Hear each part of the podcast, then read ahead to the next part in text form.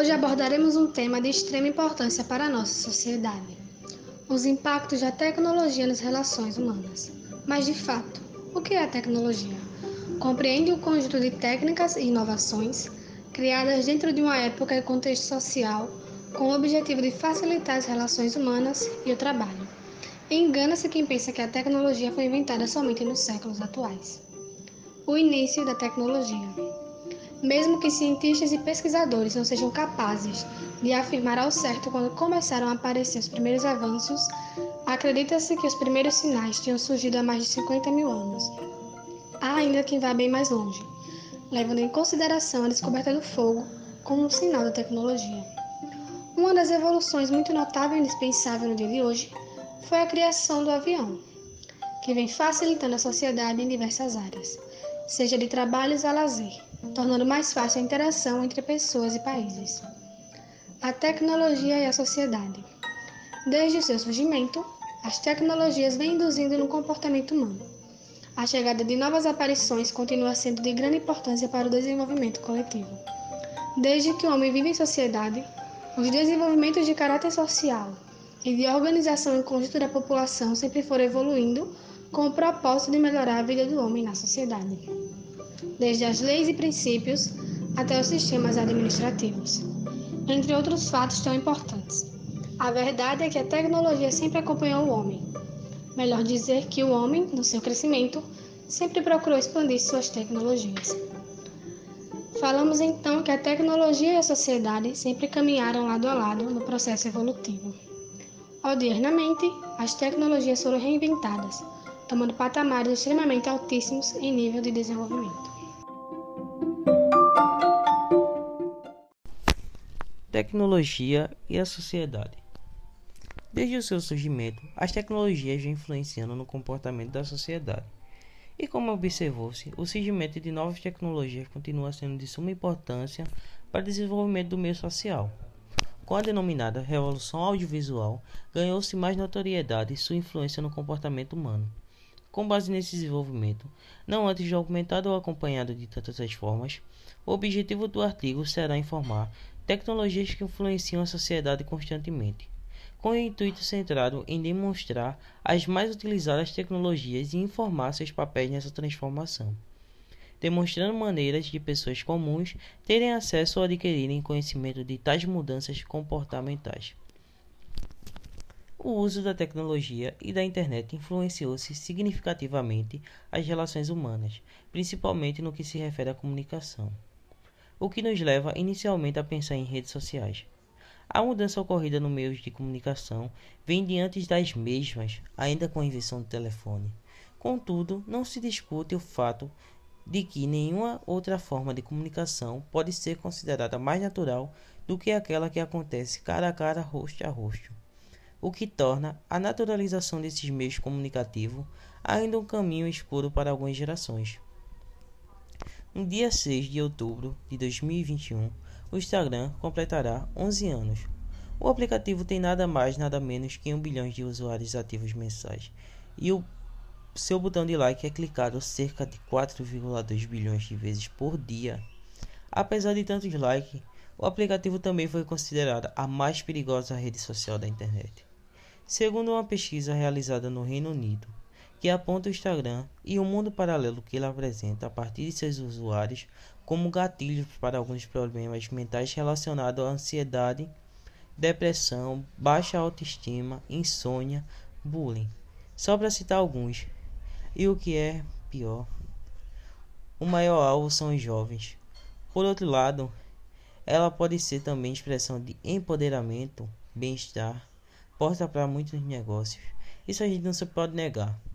O Instagram, mas como as redes sociais de forma geral, tem impactado para o bem e para o mal em questões importantes das relações humanas, seja na polarização de grupos, na disseminação de fake news, discursos de ódios, mas também na alegria de reencontros e na visibilidade de importantes causas sociais.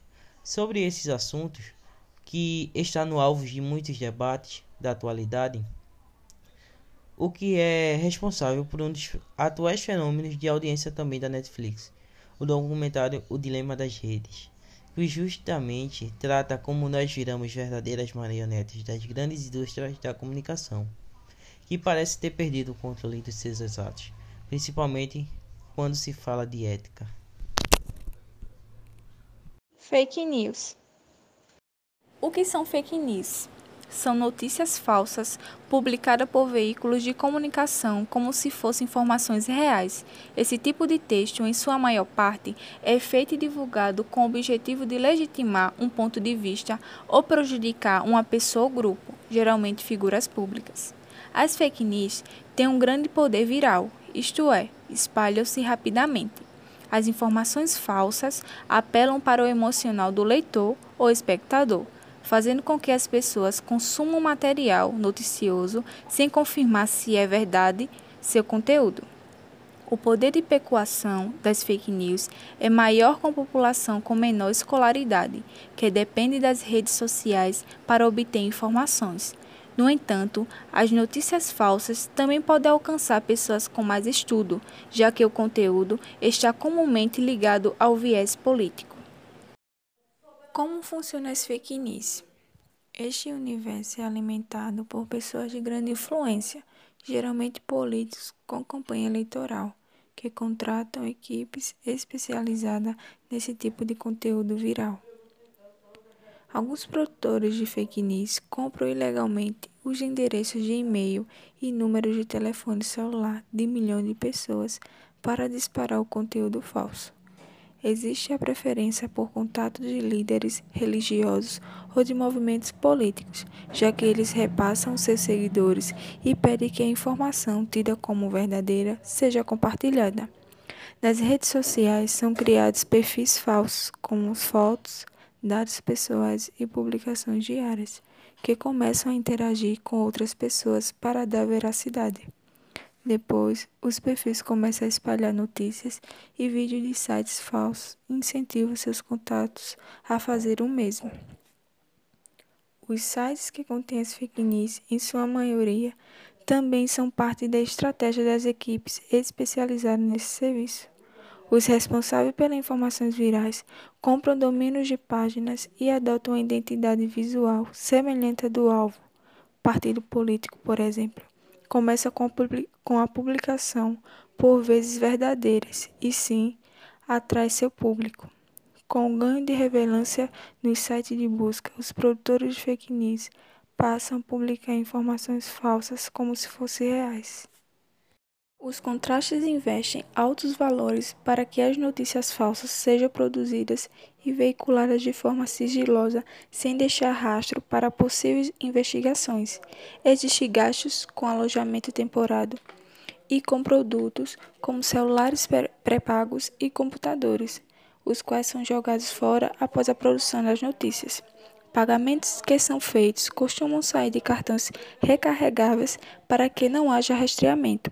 É comum a prática de utilizar o CPF das pessoas a serem difamadas para que os cartões possam ser cadastrados e utilizados. Segundo a matéria do Correio Brasiliense, a tática faz com que a vítima, que decida investigar a movimentação, acabe chegando ao seu próprio documento, impedindo-a de continuar a procura pelos criminosos. Para evitar a perseguição, os produtores mudam de local constantemente, assim como os profissionais de tecnologia da equipe altera o IPI, tipo de endereço de computador. O conteúdo produzido é guardado nas chamadas, que são as nuvens, que é um aplicativo.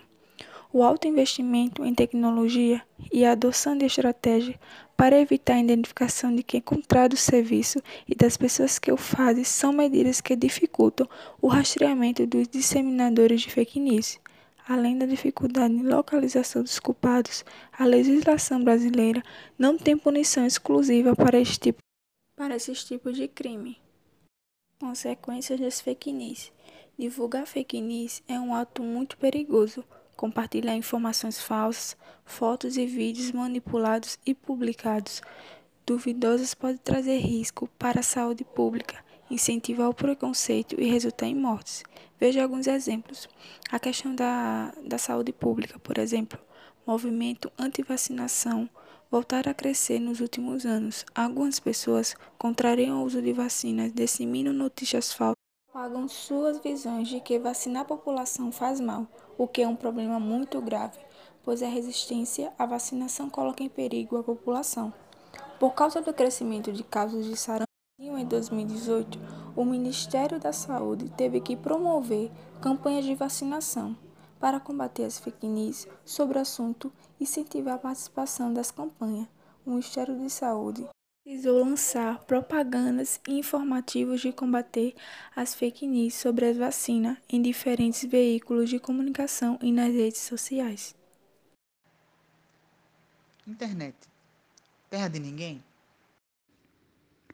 O assunto não é novo, mas pelo andar da carruagem, sinaliza que ainda vai levar muito tempo até que não seja considerado mais uma série de impunidade no Brasil. O cybercrime. Enquanto o número de usuários da internet cresce simbolicamente, numa proporção aritmética, as ações delituosas parecem brotar como capim na rede, por gerar ainda hoje a sensação nos criminosos de estarem protegidos pelas telas dos computadores.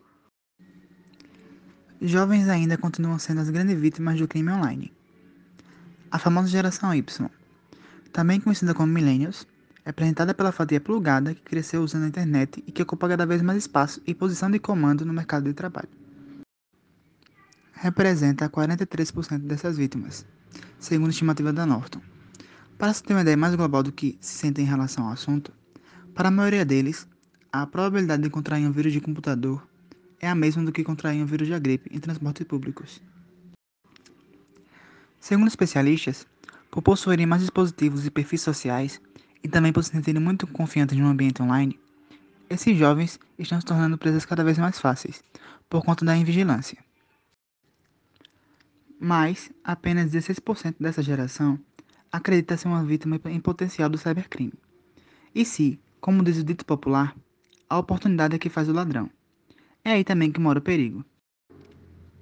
Assim como a morte para a maioria dos jovens é algo que, distante da sua realidade, exatamente por desfrutar de tanta vitalidade, os perigos de serem vítimas do cybercrime seguem a mesma linha de pensamento.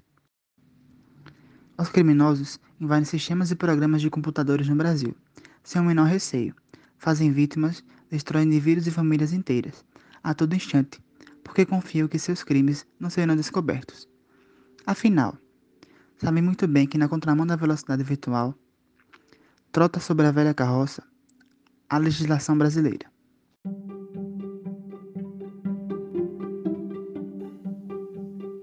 Esse podcast foi gravado por Davi José, Ana Clara, José Gustavo e Raíssa Jaene.